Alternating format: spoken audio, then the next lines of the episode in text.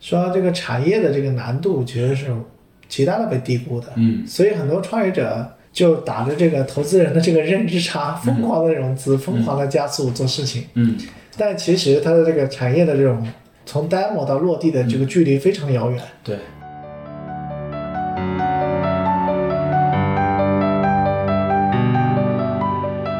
你觉得你用钱能加速很多东西？其实不是，因为它那个板特别多，因为对 B 端从从产品到市场，然后到销售，到最后你的你的落地实施、技术支持是吧？服务，对，它每一个都是一块板。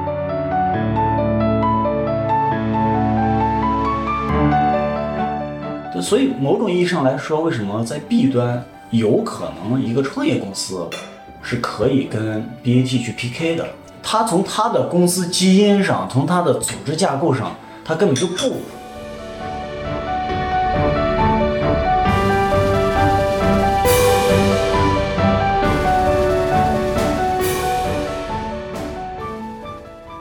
嗨，大家好，欢迎收听产品时间，我是阿德，这是一档由 PMCon 发起的访谈节目，我们会邀请不同行业的互联网人聊商业、产品和职场。这次呢，我们就邀请了 Worktail 的王涛同学，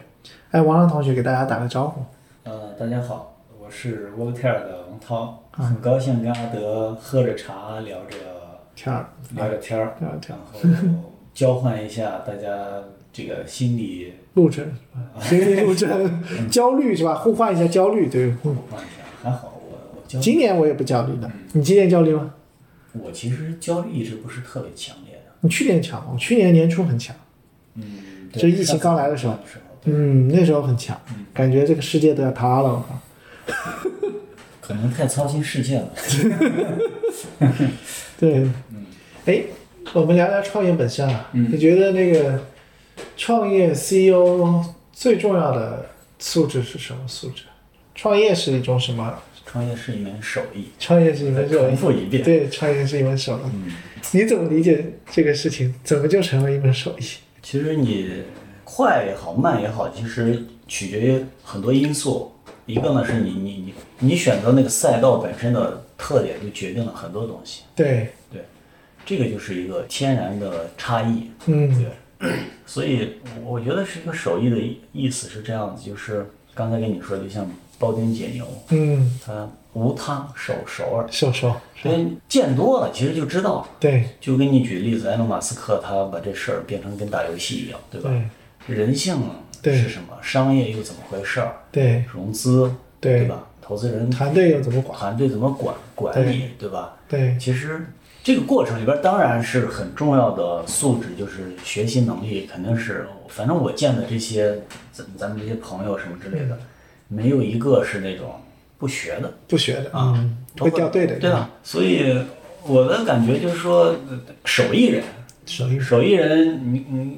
对吧？罗永浩不就是手艺人吗？那手艺人他他的素质是什么？他的特质？其实罗永浩他最大的素质是什么？还是他其实是媒体的这种这种这种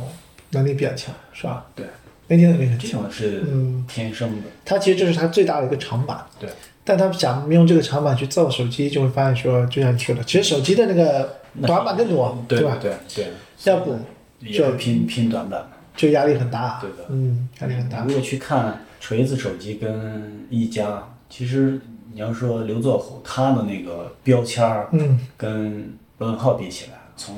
声浪的标签上，这种差异是非常大的。特别明显，对，很但是很吓人。他的能力可能在于补短板的能力强，所以反比正如一加嗯刘作虎对造手机对他来说可能没有什么问题，只能链条上是不是？他的手艺就在那儿，手艺活儿，啊对吧对对，手艺 人，刘作虎手机生产厂的手艺人，手艺人。对，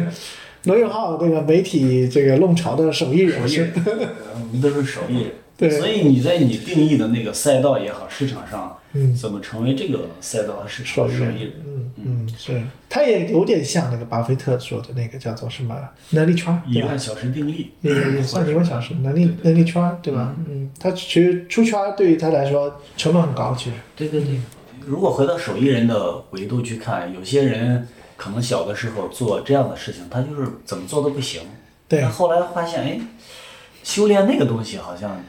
你这个点说的很有意思。啊 我之前去见那个 Ruby 嘛，投了快手，啊，那鲁龙是吧？卢龙，我见他，Ruby 说：“哎呀，我自己要创业呢，其实很难大成。但我发现说，我投人总是能投出很高的倍数。嗯，他大概投头了绪在哪儿呢？逻辑在哪呢？就说，然后我投了十六，就我已经投了十六家上市公司了，嗯最低的倍数也有三百倍。他发现说，我的手艺是什么？我识人和众，嗯我把我的钱给到那个人人身上，让那个人去帮他放大这个资本化的效率。嗯，哎，这个是我最擅长的。嗯，这个是可复制的吗？不知道啊，这可能也是人家的手艺嘛，嗯对对吧？投资人的手艺，对，对吧？嗯那你说我，我也投了几个项目，基本上都归零了，嗯，就说明我不是这方面的手艺人。 所以就赶紧别往那方向对，就这个手艺已经玩不了。所以这个也是个认知吧，就对是这个蛮重要的。他跟我讲，他主要还是看人，嗯对方向其实他还是他还是人最关键。比如说他最早投投了快手，嗯他们基金内部的同事还在说呢，说这公司我们都不用，数据涨这么快，嗯是不是刷的？嗯跟他好好聊聊， 不要刷这么猛。嗯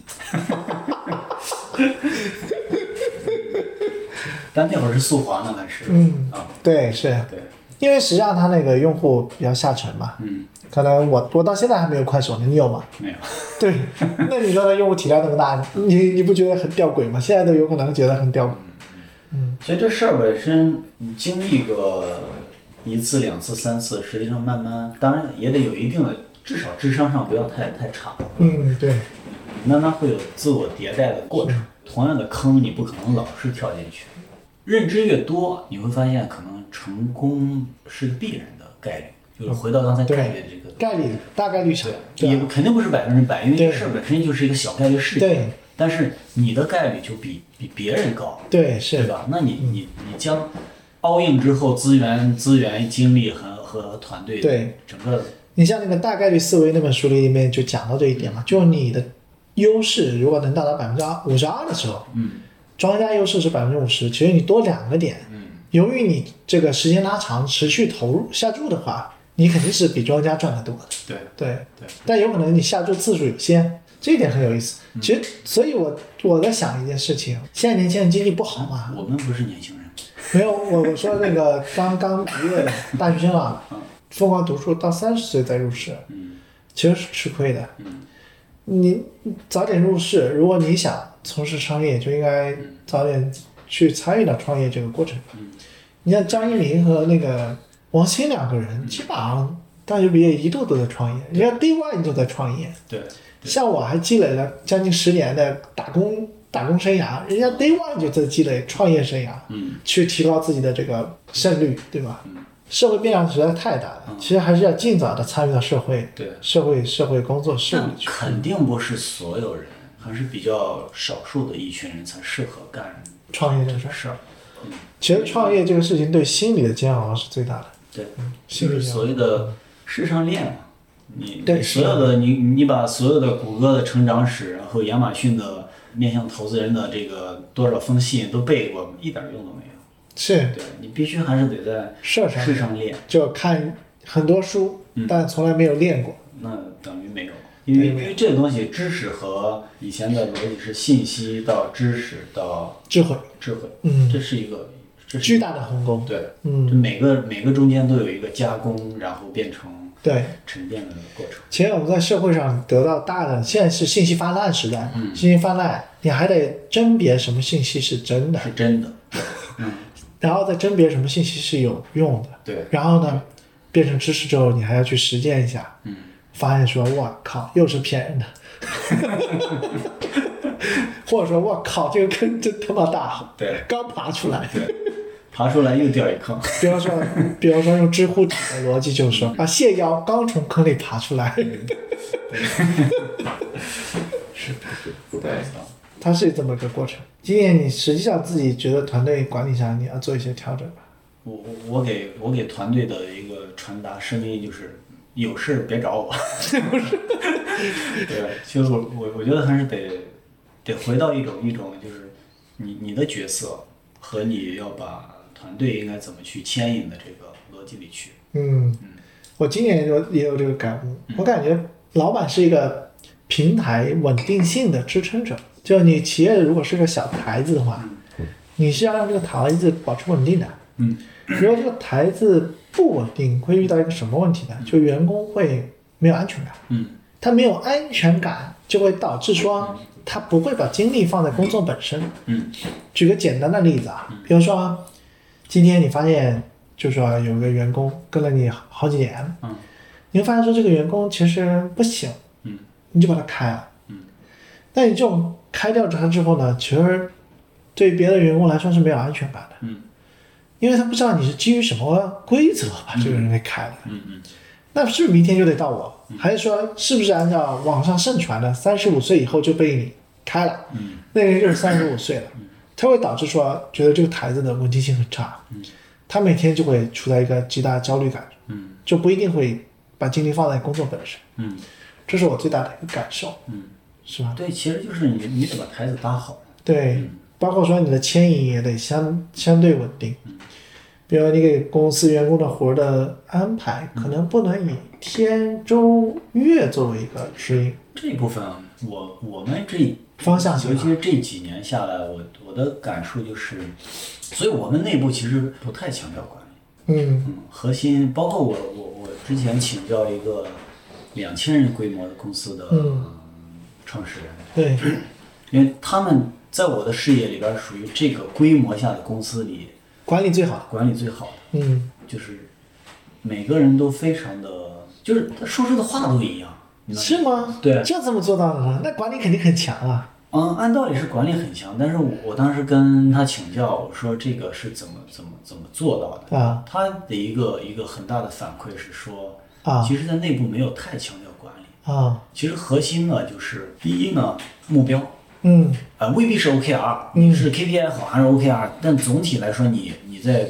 公司里边沿着你的赛道的方向，嗯你的战略的大的方向，你一定要把它落地到目标这个载体上面。嗯嗯目标要有共识，就整个团队要有蛮清晰的目标的共识。嗯嗯那有目标以后，你就用对人，嗯嗯嗯，然后合适的人，对吧？对你你人对了，其实这个这个逻辑也也很容易。我的理解是绩效，绩效，对嗯就就分赃，嗯，是对分赃吗分赃分赃分赃分赃得多劳多得，对少劳少得，对然后给优秀的有更优秀的激励，所以其这实就激励，或所者以或者或者这一点，这一点是比较有挑战的，嗯就是如何分赃是一个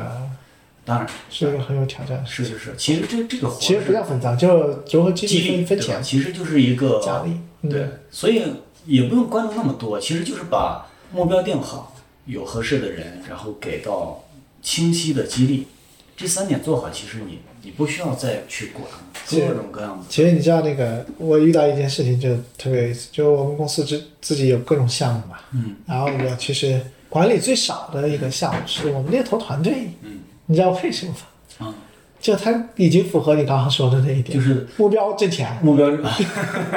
对吧？嗯目标挣钱，然后那个找到了合适的人，就我们那个云姐嘛，嗯，然后由于我们给字节提供服务，被字节重金挖走 了。第三个事情就是什么？第三个事情就是分嗯分钱分的痛快，对，对，所以它这个自我运转效率最高，而且还是我们公司这个计划程度最高的。它自然形成所谓的自驱动。如果每个团队都能达到这种效当果，然，构建构建这三点，肯定慢慢就会沉淀所有的文化。嗯嗯嗯这个东西，所以我我我我其实很少去去过度的聊管理。嗯其实你规则，因为管理你去想一下，它本质上是设定规则，嗯，规则越多效率越低，是是是嗯本。质上是哎这样子。其实大家也能看啊到嘛，就是说，包括国家级别也是，嗯它规则越多，法律条文越多，就会导致大为家什么说对啊？为什么创业触碰到嗯对法律风险的概率越高，对是对吧？对，所以它有点儿其实是用商业的逻辑去运转，运转团队或者组嗯对织。对对。所以我我觉得可能第四点就是说，企业的管理层能不能给这个平台提供这种稳定的这种台子台子，对对吧？自己不要老变，啊，今天提成百分之五，明天变成十五，后天改成一， 对。对吧？我们我们在目标这件事情上，基本上是呃至少以年度是稳定的。嗯我目标哪怕定的有一定的偏差，对但你就接受这个偏差。对，应该是年度稳定。对对，不能就早期创业，我也犯到过这个错误。嗯嗯，只能做到日度稳定。主要是你这老板想法太多。 嗯 我觉得应该是中国的老板的共性。对对对，对，估计你们这样的客户也不少，原来是吧？做用 Worktel 的那种客户，可能嗯，天天给员工安排个任务，应该是不啊， 就是突突突突就是瞎忙活。瞎忙活，对，嗯，就是昨天还看那个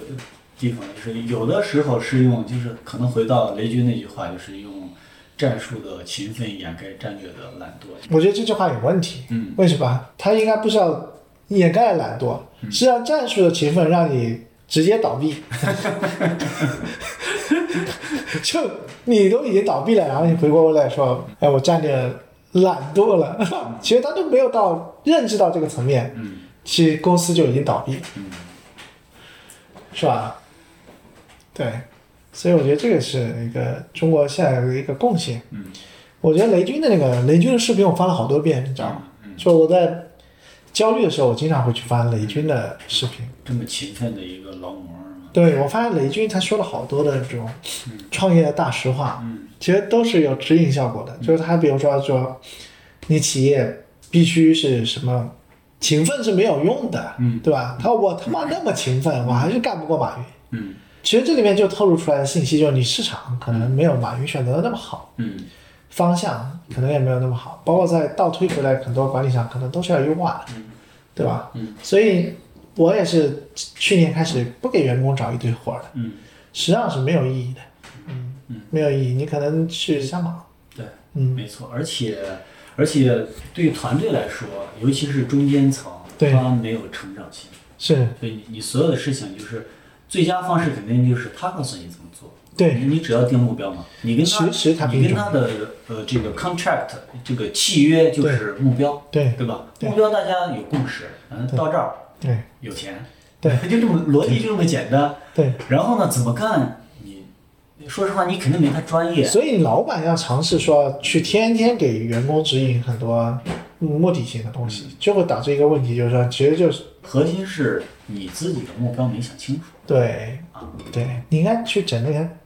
最大的目标去，是吧？啊，是啊是啊对，呀，嗯对，否则你你的目标老是在一个研发团队的目标，一个市场市场怎么获客的目标上面，就是你对它的目标没有定义清楚。对反其实过来目你标跟人你是应配合该你应该 carry 的那个目标，你也没有对花足够的是这个地方应该是努力的，对吧？而且我发现目标往往跟人是配对的，嗯，你单纯的提出一个目标，嗯，其实是没有意义的。但这理论上应该是市场的人去去解决的，嗯，理论上是市场，其实还是人出现了问题嘛，人出现了问题，就是那个对的人很重要。那对的人很重要。嗯，所以这个手艺活儿就是在这方面上就失效了。对，嗯这个手艺都慢慢捡起来的。 所以我们刚刚在聊那个项目管理的边界嘛，嗯，好像这个边界的定义还是很多样的，是因为中国的环境所导致的，是吧？但其实也在海外产品里边也有面向很多行业的，它是项目管理这个名词。那项目管理无非就是把人了，我自己理解人、嗯事儿、时间、对资源、资源，成本，嗯嗯就钱嘛，啊他，你们现在管钱吗？我们的管钱。你们所以这就回到沃特尔所做的所定义的项目管理，其嗯实对它更面向，虽然面向那个人群更多的是还是海外叫 knowledge base，就是知识人群的，啊啊，它不是给给工地用的，对对对它也不是给医院用的。对对它也不是给刚才我们聊到可能什么造价了这些东西，对，啊，所以我你像欧特尔一直我们定位的更多的是项目协作，有意识的重点是突出协作，嗯因为这个点上它跟过去的我们所老人家脑子里边项目管理这个管理逻辑，它它是偏管理，它重度的是管控，嗯我们重度的是突出协作。回到这儿去看的话，反正我对沃特尔的一直的定位是说，一家组织或者一个企业，其实人才是，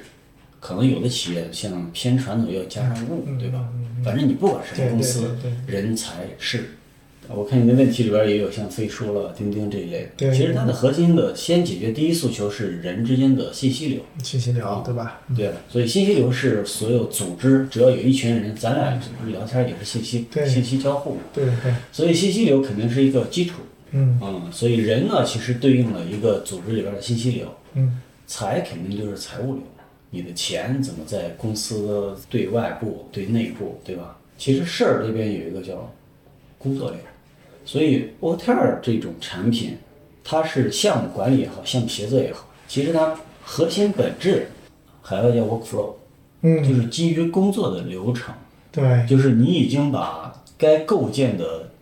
说牛装逼一点叫体系，对，或者该构建的规则，基础规则，或者该构建的文化，对，你已经打造的差不多差了，不对多吧？对嗯你打造差不多了以后，你你确实可以该喝茶喝茶，该高尔夫高尔夫，嗯，对吧你打高尔该夫，对，打乒乓球也行嘛，打乒乓球也行，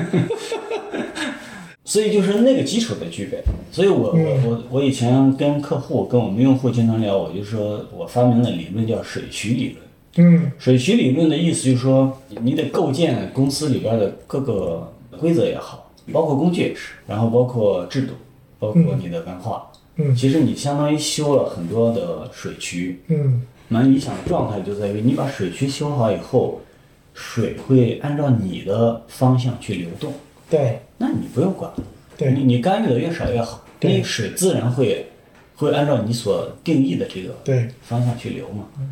所以这里边就有一个怎么去构建这个水渠的问题。当然这是蛮复杂的啊，我觉得一个团队不同规模下面构建这种东西都是考验哪儿管理能力吧。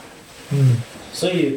工作流本质上其实可以依赖一定的工具去辅助，嗯，尤其是管理决策的这一这种人，就可以让这个水渠定型，对，嗯然后呢，它的价值在于说，我给你定义好了以后，能够最大程度的、最低成本的，在一群人里形成共识。经常举的例子，比如说一个新人来报道，对吧？嗯基于 w o r k t i m e 的话，因为包括现在，包括我们很多客户，这也是我们输出的一种经验，就是我已经定义好一个新人报道的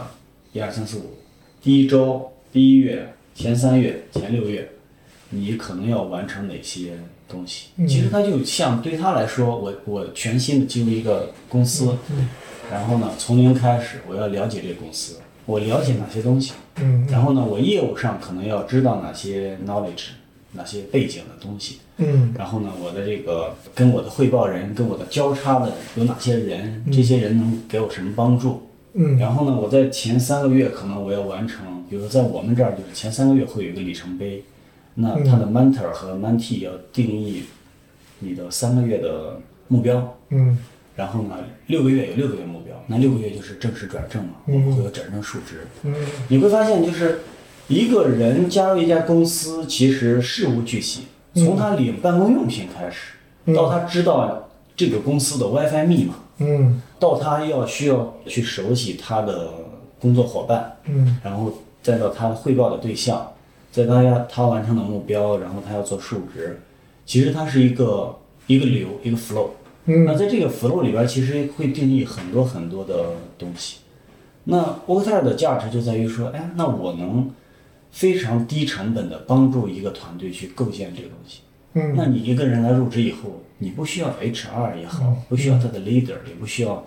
去 check，哎，我我我是不是忘了告诉他 WiFi 密码了？我是不是忘了把它加入到我们 Git 的代码库？当然离职也一样，我有没有忘了把它从这个 Git 代码库移除？类似这种东西。嗯其实有非常多。嗯，回到公司运营的维度，其实我我的角色之一就是要去驱动也好，还是自己亲自参与去设计这样子的 flow。嗯 flow 设计好之后，因为它只要 check check check check，所有的东西会按照时间的点往前自动的滚动。所以没有太多人会用起你们的产品， 因为中国人本质上做起事情来还别那么扎 心。然后，但是真正用起来的价值是比较对比较大的。你们你基本上透露了，反正在你们那儿不会这样做。 对对对对对。我发现中国人其实是什么呢？中国人这个心智和身体它是不一致的，嗯，就表面上追求效率，其实奉行的是天真快造猛，嗯，对吧？效率，效率是一个结果，嗯，效率不用刻意追求。对，比如说你跟我说你这个东西，我感觉酷，嗯，因为我们公司也尝试去用过，但是实际上大家很难你把这个人的行为盯在那个上面去，嗯，很难给他盯上去，对吧？那像你们自己，或者说你们有哪些客户，有没有那种用了又走，走了又用，用了又走，最后把这个人的行为都盯在那个上面，就真的把这个人的所有的这种操作行为，其实也没想象那么困难，因为我刚才定义了一个相对来说中度的场景，哦，就是它也既不复杂，嗯它容易理解，就说这事儿用用它来能干嘛？嗯那还有很多就是比较依赖的场景，那比如说对于研发，这可能一会儿又扯到品口的去。那对于研发来说，他们的工作本身就是一个重度的一个 flow。比如说你敏捷开发，你从前面的需求设计、开发到测试，整个它是一个你绕不开的一个一种 flow。那这种 flow，你必须某种意义上来说，对于工具的依赖是个强需求。所以为什么在重度研发的团队，它就很好落地呢？因为嗯它先上来是有点高维到低维的感觉，嗯它一上来先是了解这里边最复杂的那个嗯那个流程、那个那个那个协作的场景。那这种场景它已经是天然接触，因为它工作，你每天开站会，你要迭代计划会议，然后再到这个复盘会议，这个是它你要落地敏捷的一个必须的过程。嗯，那一上来，首先基于这个就先定义好啊，咱们敏捷是这么玩的。那敏捷你都会了，那基于你入职也好，离职也好，然后市场的一个市场活动，包括可能有些还拿我们做类似于模拟 CRM 的一个客户关系的场景。我的一个感觉啊，其实脱离了研发以外的这种呃行动工具啊，嗯就很难用起来。嗯一个核心的点在于什么？就是中国人的这个，嗯，职职业教育、职业的这种职业化的嗯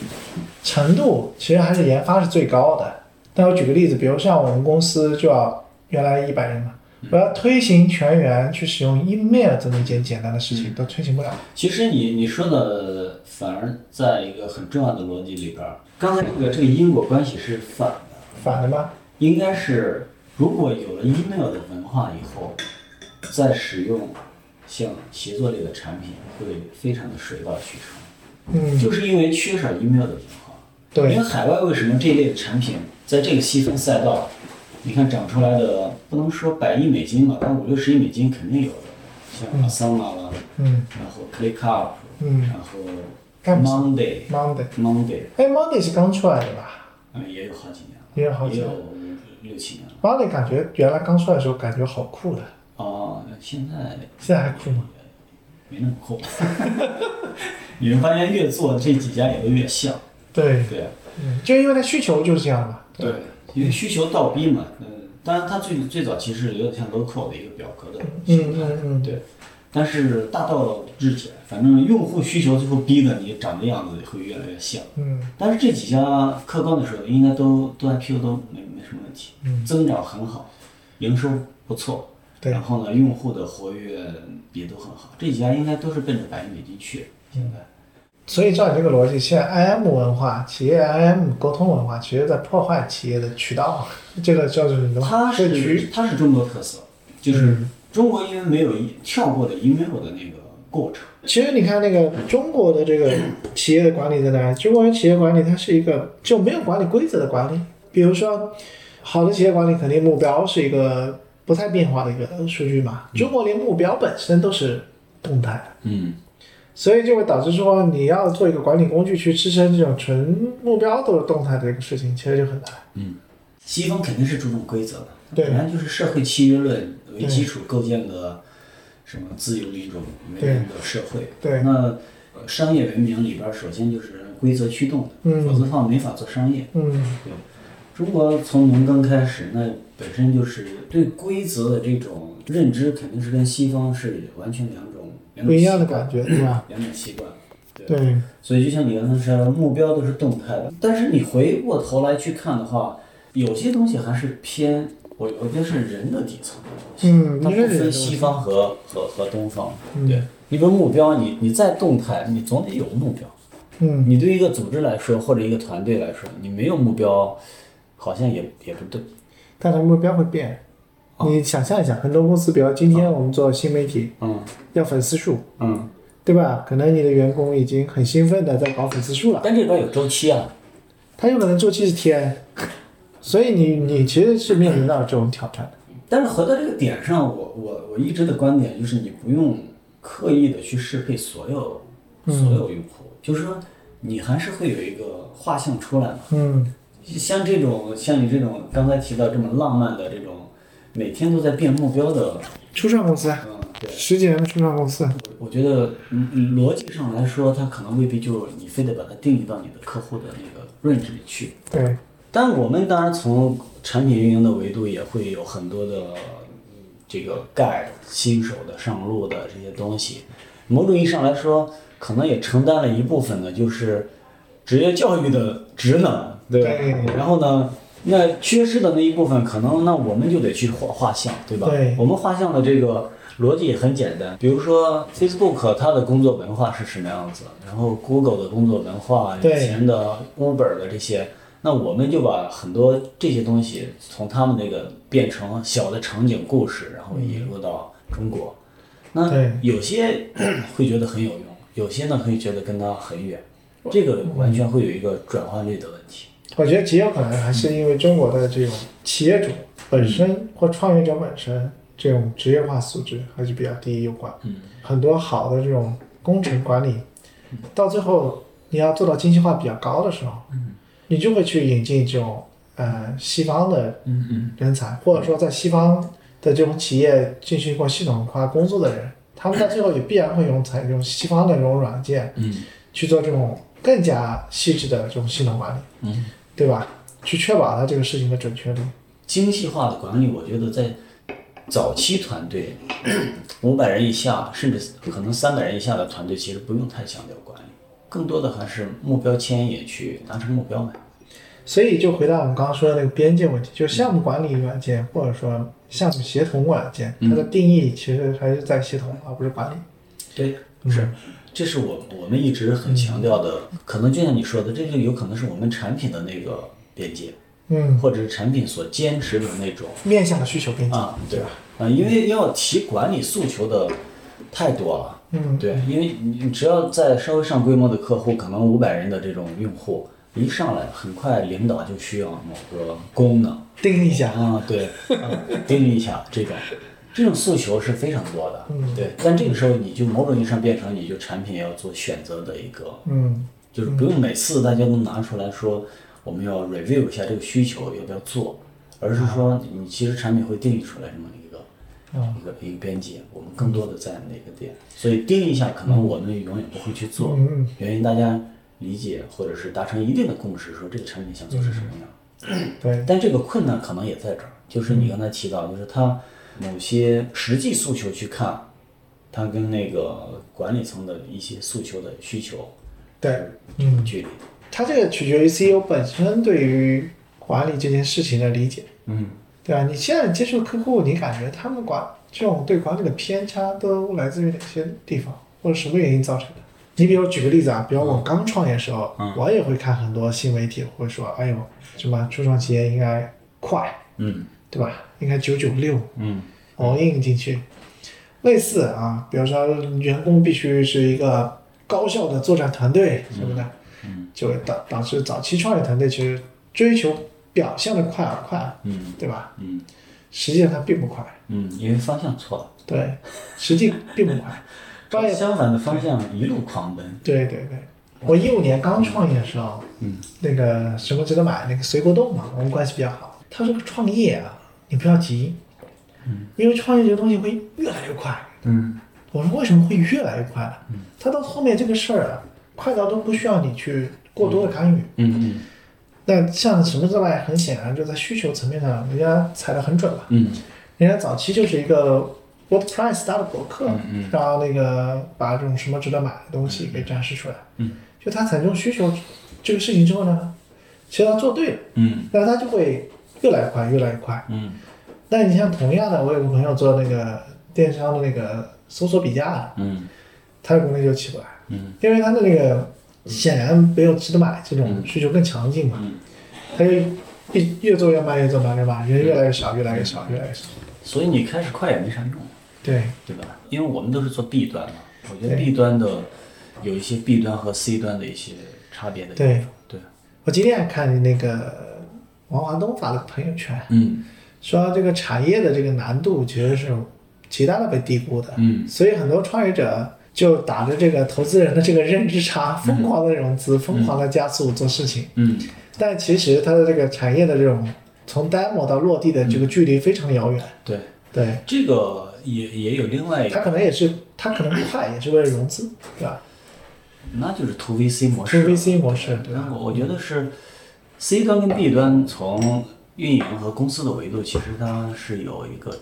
差别。对，差别就是说，C 端其实是拼长板的，你的长板足够长，嗯，就是你在你的这个同类里边儿快速的脱颖而出，然后干掉其他人的这个机会越大，对，呃然后你的速度也能越快，资本加持的这个效应势能越高。嗯 B 端是相反的。嗯， B 端是拼短板，就是你长板再长，然后你那个短板短到不行，嗯还是不行。嗯，你最终，呃，在这个格局下，一个市场竞争环境下，你要能够胜出，是看谁的短板嗯最长，嗯而不是看谁的长板最长。嗯，那所以回到这个逻辑也，也有些有些事儿就能够解释了。对，比如第一点就是，就刚才回到你刚才说的那个产业的维度去看，嗯你觉得你用钱能加速很多东西？其实不是，因为它那个板特别多，因为对 B 端从从产品到市场，然后到销售，到最后你的你的落地实施、技术支持是吧？服务，对，它每一个都是一块板。嗯这个板上你哪块不行，你你就搞不定客户。本质上，你产品很强，你没有落地实施能力、售前方案能力，都知道你产品好，但是你的产品没法 demo 到客户那儿去，你缺的那一环东西就很成问题。所以所以大家在 B 端的逻辑里边都是要把，简单的说你，你就必须十项全能，嗯你都得优秀，可能在这个 PK 的环境下、竞争的环境下，你能够胜出。对，所以某种意义上来说，为什么在 B 端有可能一个创业公司是可以跟 BAT 去 PK 的？原因就在 BAT 的环境下，它可能长板是很长的，但是它的短板也是很明显的，嗯，就是它的短板也是明显存在的。而且他也未必会去补，他从他的公司基因上，从他的组织架构上，他根本就不。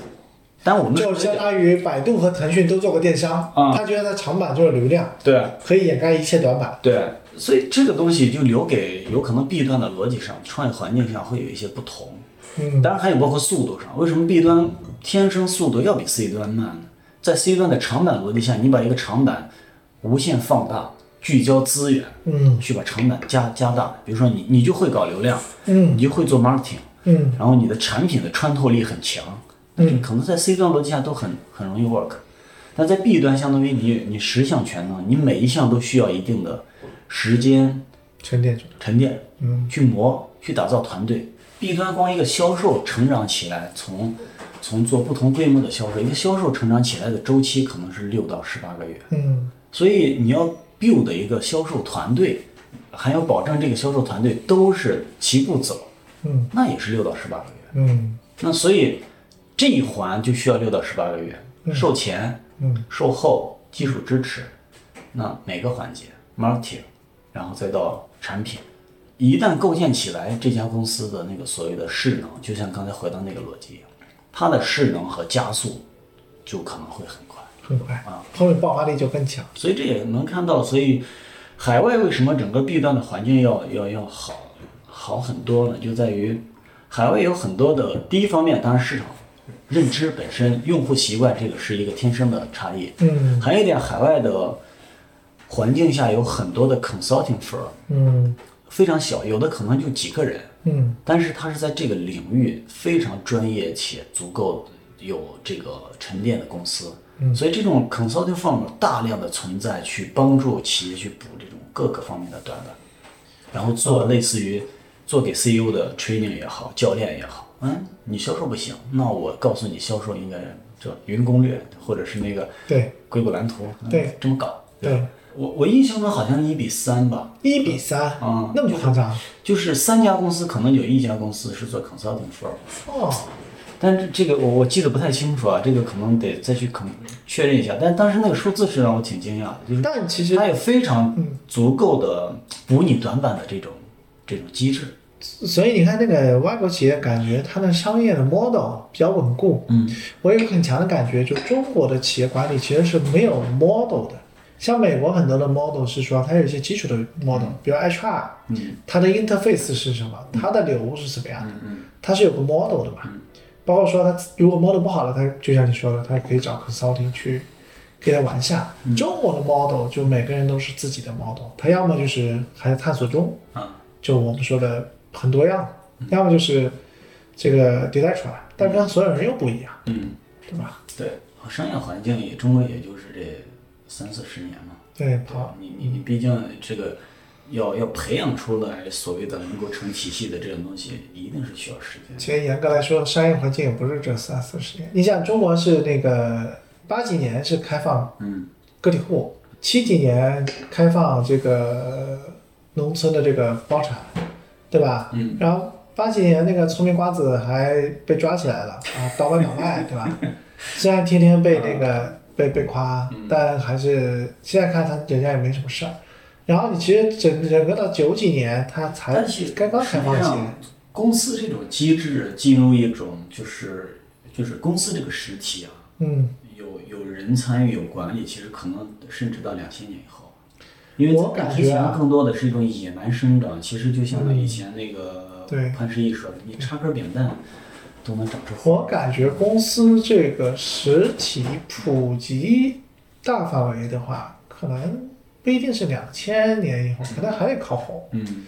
我感觉可能这全民创业是最大的普及者， 一竿子整整到二零一零年，我感觉有点这种感觉啊。二零零八，对，因为你想，就说其实两千一零年以前这种氛围比较好的都是这种靠近西方的这种这种这种企业，吧？对外就企是从它的职业化素质会比较高一点。从海外归国以后的这种像对搜狐这一代，对吧中国的可能企业都是什么家族企业，对吧？嗯对其实没有什么职业化这种概率，对吧？嗯，所以其实真正大规模普及企业实体啊，当然没有数据支撑 啊，但是中国企业史这是个我我们的门外汉，可能数据是错的。也有可能数据是错的，嗯对对对对，数据可能还得再看一看。对，但我的感觉就是说，起码它的这个职业化、职业化这块没有普及开来，嗯是一个很大的问题。呃，我知道像美国，它那个大学里会教这种嗯两个东西吧，一个好像是在国外那个会教，比如说企业里面的这种岗位，它的这个责任，嗯它的这个工作流，大概的工作流，比如董事长是干嘛的，嗯董秘是干嘛的，然后中国人现在董事长、秘书和董秘和秘书是搞不清楚的，嗯认为董秘 其，其对吧？其实董秘人家是一个很高级的岗位，嗯对，所以我觉得中国的那个大学里面应该要普及一下这种职业的这种岗位嗯，的职责，但这种人真的太稀缺了。嗯就你回到这个维度上，它又是一个人才稀缺的问题。大学老师他没有实际企业运营经验，对。他教出来的东西完全是变形的。那你想，大学生一出来之后，他到了一个企业而里，真正对吧？有这种，那除非是我们我们将来事情能干到一个阶段，我们我们去干这事儿可能有可能啊，对啊，否则的话它是一种断层的知识，有可能。它不是包括一美些国好像大学里面也会普及一些 MBA 的教育。嗯对中国其实大多数人一毕业，对于这种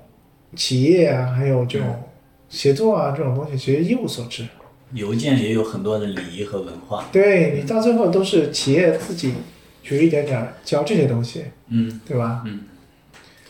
所以这个其实大学应该补上这一课，毕竟四年了，除了打游戏睡觉，应该还得干点正经的。 看来你当年就没干多少正经。对，显然是。就 这个这个是，这可能是教育的，也不能叫教育的问题，因为就是在衔大接学问题大学前就太紧绷了，嗯那么一上大学又是完全切换到另外一个。这个舒适这度个是这个从 hard 模式一下变成这种这种 Easy。 easy 模式了，这种这种切换有点快，对是吧？没有中间过渡阶段，对有点报复性的这个报复性享受，哎对对对这个大家都是过来人，对，所以，所以其实在这个角度上去看，啊中国的这种管理可能还要有点时间，嗯，才能固定下来各种 model 下来。对，海外很多时候其实也是一个，也有很大程度上是企业驱动嗯的。你比如说，可能在互联网公司里边儿会强调亚马逊，对，对吧？那亚马逊的那一套整个企业的嗯文化价值观，嗯奈飞，嗯然后再到谷歌和 Facebook 不用说了，嗯就是它其实某种意义上来说也定义了好多 model。我觉得在国内其实对于科技公司、嗯互联网公司，我的感觉上其实会有两级，嗯一级呢会华为化，嗯嗯嗯嗯就是比较强调纪律、规则、目标，但真正能做到华为的，估计也是凤毛麟角。我只是说方向性，嗯嗯，一种是这个方向，对，一种可能适合的是类似于谷歌，谷歌，对，因为因为中国实际上很多科技公司也是有很多从海外回来的，这个我朋友里边有很多这啊种行行这种对，谷歌就文是化，会开放，我们用我护理，感觉啊，开放的这种比例在下降的很厉害。也可能是运营几年以后的一种像牛那个胃一样的反刍的东西。你们的数据会是这样的一种我们没有这方面的数据，没有？那你实际接触客户但是感知吧，嗯感知感知也有你说的这种情况，嗯嗯，就是大的 base 还是一个开放性的文化，相对的没有那么军队化，嗯就是给大家营造的整个环境还是比较目标驱动的，就不会太强调 KPI。嗯对，所以现在也是 OKR 这个这件事情非常火又很热的一个原因，其实就谷歌影响的嘛。其实我们公司也在推行试图 OK，试图推行 OK 啊。嗯目前是什么呢？嗯已经挂在嘴边了。嗯，实施呢，只实施在产品团队和运营团队，哎，这是你的问题，对吧？ 是吧？你要为此付出最大的检讨。我觉得回到那一点，就是说还是公司体制上，就是我觉得就是两两级，一级呢偏华为的，一级偏谷歌的。对，实际上，我们我反而近期看华为比较多，我觉得以以前可能对华为的理解也是有问题的，他挺强调文化这件事情。非常强调。其实，其实企业经营里面最重要的一点就是能够全员达成共识，对，对吧？这样子大家沟通成本降你低。像一个自动的过滤器一样，对吧？你未必认同华为，对但是有认同华为的人，对，对吧？它像一个自动的放大器，能够把人去过滤。但也有，比如说反反向一样，对于谷歌开放性的文化，有些人也未必完全认同，嗯那他可能不是很容易融入在。比如，比如说你你老喜欢搞小动作啊啦，这种嗯也要要讲究人事关系的这种，你可能也很难生存在这个环境，因为你很快成为这个环境下的异类，嗯，对吧？对对，你也自动会像过滤一样被被排挤出去。嗯，好像听谁说的？嗯我有个朋友说他原来是一个公司的高管，然后自从去了字节，嗯，虽然也是一个部门的高管，但是呢，发现很容易被小年轻圈内进，嗯，嗯啊，压力很大。对。字节本质上就是 Facebook、亚马逊加谷歌吧。我对我理解它的文化就是这几家的一个混合体。他们就有一种那反正哪个种好用谁行谁上，对吧？谁行谁上，嗯谁行谁上。对。对，这也对很多人，对这个职场老鸟来说，未必就适应那个那个东西。老蒋就可能挺痛苦的，对，对，但他可能是啊，所以就是说，就划了十几年的水，在这里没有水可以划。啊，旁边全是鸭 子。其实它可能纯 C 的比较适合这种这种开放自由 C 端产品，纯 C 端产品。因为我们原来有个大师嘛，后来我把那个业务给关了，我就发现说这个业务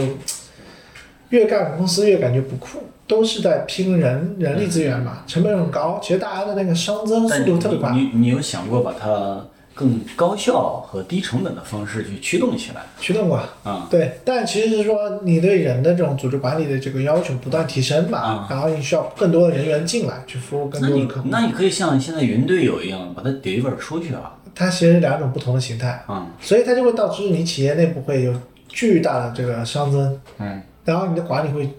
进入到一个无序状态。嗯对，而且因为你想，我原来从三十人啪就一年时间飙到一百人，嗯熵增就很厉害了。嗯对，然后后来我在想，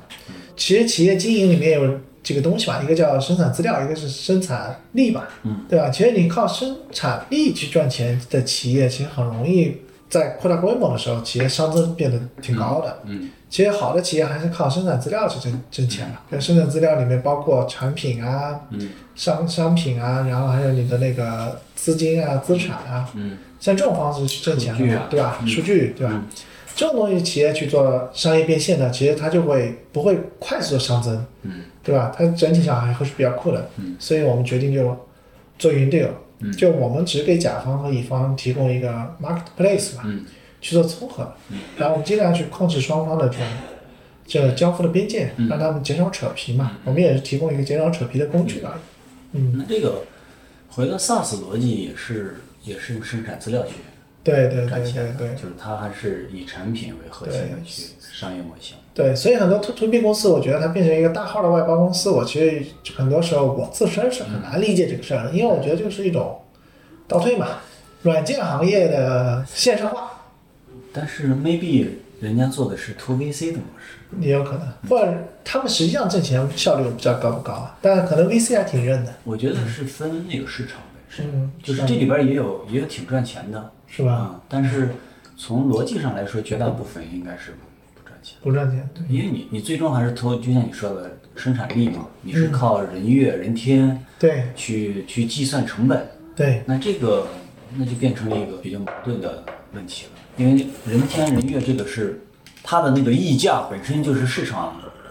有标透明准的，对对吧？它是透明且标准的，那你你这个溢价就没有足够多的那个所谓的价值增长带来的利润空间了。对哎而且最终随着竞争本身去看的话，这个只会压得越来越低。是，嗯所以要做性感的公司，肯定还是那个模式本身足够性感，嗯这是至关重要的。是，为什么会想到这样做拼扣的呢？对吧？嗯，可能是被客户刺激的，还是被被被什什么刺激的？对手刺激的，我觉得是随着认知的认知的提升，提升，认知我们提升，的自我涅槃， 自我涅槃。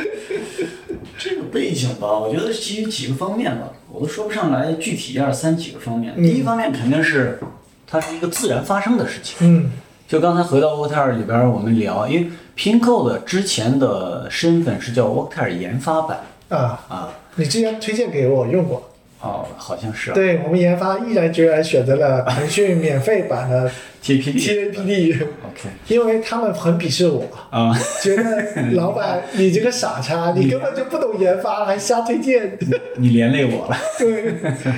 对对嗯所以最早其实是叫 Water 研发版，原因很简单，就是 Water 里边儿我们去看，它有百分之五十的客户嗯，是研发客户，我们相当于有各种行业的客户，但是你最终那个最大的头部的是研发的客户。而且他们用的最好。最用的最好，然后这个活跃最高，对客单价最高，续约最高，对，然后事儿最少，然后呢，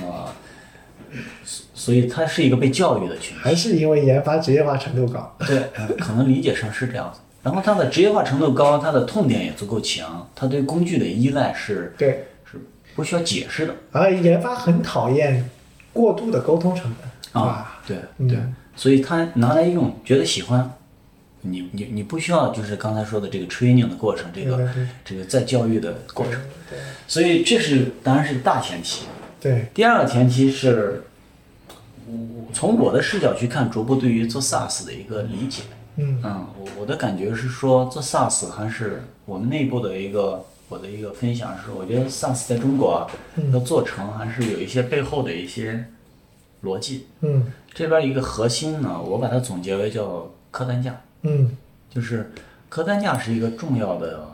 要素。嗯就是这个 SaaS 这件事情能不能做做成规模化的生意，嗯嗯，一个重要的要素。嗯客单价过低的话，其实你的 ROI 嗯，是算不过来的，嗯就你你获得一个客户你就亏一个，对，大家都你能理你解总。有一个获客成本，对，你的获客成本然后比较起来，当然之前白鸭也有个一个理论，就是说你如果一个获客成本等于你第一年交的钱，其实这个也 make sense，我觉得也、也 OK 啊嗯也 OK，反正你也没亏钱。是，对吧？嗯，然后你中间续约的部分不就是赚到的吗？对 SaaS 的生意嘛。但 ROI 过 ROI 过低一定是一个很难规模化的，对对。这就是说你的你的客单价过低带来的问题。嗯第二，客单价过高也有问题，嗯就是你刚才说的，那百分之九十九要变成项目化的，靠生产力去赚钱的一种生意了，嗯嗯，这是天然存在的。天然提供服务。对啊，所以就是客单价这个要素蛮重要的。我的理解就十万，就嗯是十万上下，就是十万上下，或者是甚至五到十万、五到十五万这个 gap 嗯是非常好的。它第一呢，它定义了嗯客单，就是 ROI 绝对是，呃，能计算出来的利润的。嗯第二呢，规模刚好就定义了非常 valuable 的客户。嗯就这部分客户呢是蛮腰部的，高速成长的，有钱，有有认知，付得起十万，付得起十万。你要付一千，每你年，他是按每明白年啊，我说的说的每年，不是说一次性的东西。每年所十以万。，嗯对，所以本质上来说，这个东西就能定义出来你的嗯，客户边界。对，因为我还是回到那句话，你不是做所有人的生意，你还是得定义清楚你想做的那一部分。你把把把这部分人服务的足够好，那至少对于对于商业来说已经是 work 的。所以就是 work work deal 是交个朋友，然后你的这个 pin code 是来挣个钱。我们都既想交朋友又想挣钱， 所以回到这个逻辑就说，我觉得还是在垂直的领域你会扎得更深。对，对，因为你要提供的价值不是一个深度啊，嗯它是就你只有到垂直，你的价值才能被放大。嗯，pin code 是冲着中国的 Gira 去了吗？就是你打算冲着中国的 Gira 去了吗？做做成中国的 Gira 嗯，某种意义上算是。是是嗯，我们的口号叫做我们要做中国的基软加 GitLab。哎，GitLab 也挺成功的，其实。我们正好聊一聊，就 Pinco 的定位是智能研发管理工具，实现研发管理自动化、数据化、智能化这几点，好像是你们市场部给的要求，是吧？ 如何实现的？这个某种意义上来说也是这个领域还是有一定的竞争嘛。嗯就是我们杀入的这个场景，它也不是完全独立独立存在的，所以我们从某种意义上来说也去要看给客户提供的更多的价值、壁垒这些东西在哪儿。嗯所以实际上我们画了一个远的方向，就是说的糙一点，就是 Atlassian 加 GitLab，嗯嗯，所以它其实是一个很大的故事，对，就是核心是围绕研发的这个这群人，嗯把他的场景、工具、数据给它打透。嗯嗯，那那所以就说，当然我们切入点是从敏捷开发这个点对去切入。对，我经常举的例子是说，比如你如果看出行的话，那滴滴现在一统江湖了，但它最早最早切入的跟易到的 PK 这两家选择的路径不同，对一家是是从出租去切，对一家是从专专车去去嗯切对吧？但你显然是高频最后干掉低频嘛，对对吧？当然现在专车使用的已经很高频了，但是是，你从路径上去看，它实际上都是解决出行的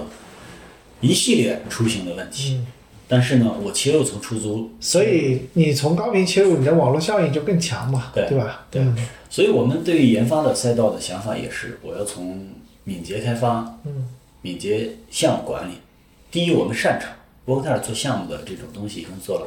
好多年了，嗯所以我们也擅长，也知道客户需求。北京原来就有百分之五十的客户在这个场景。嗯第二呢，它是相对来说比较高频、入口级的这种场景，所以就是沿着这个，我们肯定是要覆盖研发管理的赛道的各个场景，这是一个野心吧。嗯然后回过头来，就为什么我们要强调智能化这个概念？不是说为了凑这个 AI 的热点或什么之类的，是为了骗 VC，不是，这是非常真诚的。这真诚的。呃，客观的说，这里边儿我们自己画的路径会会分三个，一个是从自动化，然后数据化，再到智能化。对，就是你你回头去看研发去看的话，实际上它有很多场景，在现阶段我们先解决的是自动化。嗯你能 automatic 做事情，你就不要人工和手工去做。嗯对，所以这个是我们我们会分几个步骤去实现在这个场景上的一个远景的目标吧。啊，原因是研发它其实是一个非常长的工具链，对，它从开发到前端可能还有从前需端需求和设设计，对吧？设计和前端，到测试，然后再到 coding 代码，然后再到你的持续集成、嗯持续部署，整个链条上面可能工具链是非常长的一条工具链。嗯那其实能最大限度自动化以后，其实会解决很多，还是刚才回到那一点，就是修水区的问题。嗯就在研发的这个场景下也有很多，提交一个版本发布，后面整个发布过程，发布到什么哪台服务器做自动化的测试，然后自动化测试的结果反馈，如果有问题我会怎么处理，如果没问题我要部署在哪台服务器。理论上，所有这些东西就是点一个按钮，甚至一一个代码提交都可以自动化全部完成的东西。对，那再往前端也一样，你你的一个很小的过程，比如说你这边提交一个 bug，tester 提交一个 bug，这个 bug 应该交给哪个人去解决？这个解决以后去发布到哪台服务器的这个逻辑也都是可以自动化的。照你这个说法，还要专门给各个企业提供一个用户提交 bug 的小工具。呃，不是，这个会我们我们的呃在产品上会 Q 二会发布我们叫 Flow，、它实际上就是我们做了一个自动化引擎，嗯嗯然后自动化引擎基于这个引擎，你就可以做很多的自动化的模板，嗯比如说我们可能就有一个提交提交 bug 的模板，嗯那你可以基于这个模板去去快速的去应用刚才可能在提交 bug 的 flow 上面的自动化，嗯，当然你可以基于这个模板再去改你你可能不同的那些差异化的东西。对对。好，那我们今天就到这里，谢谢大家。好，谢谢大家。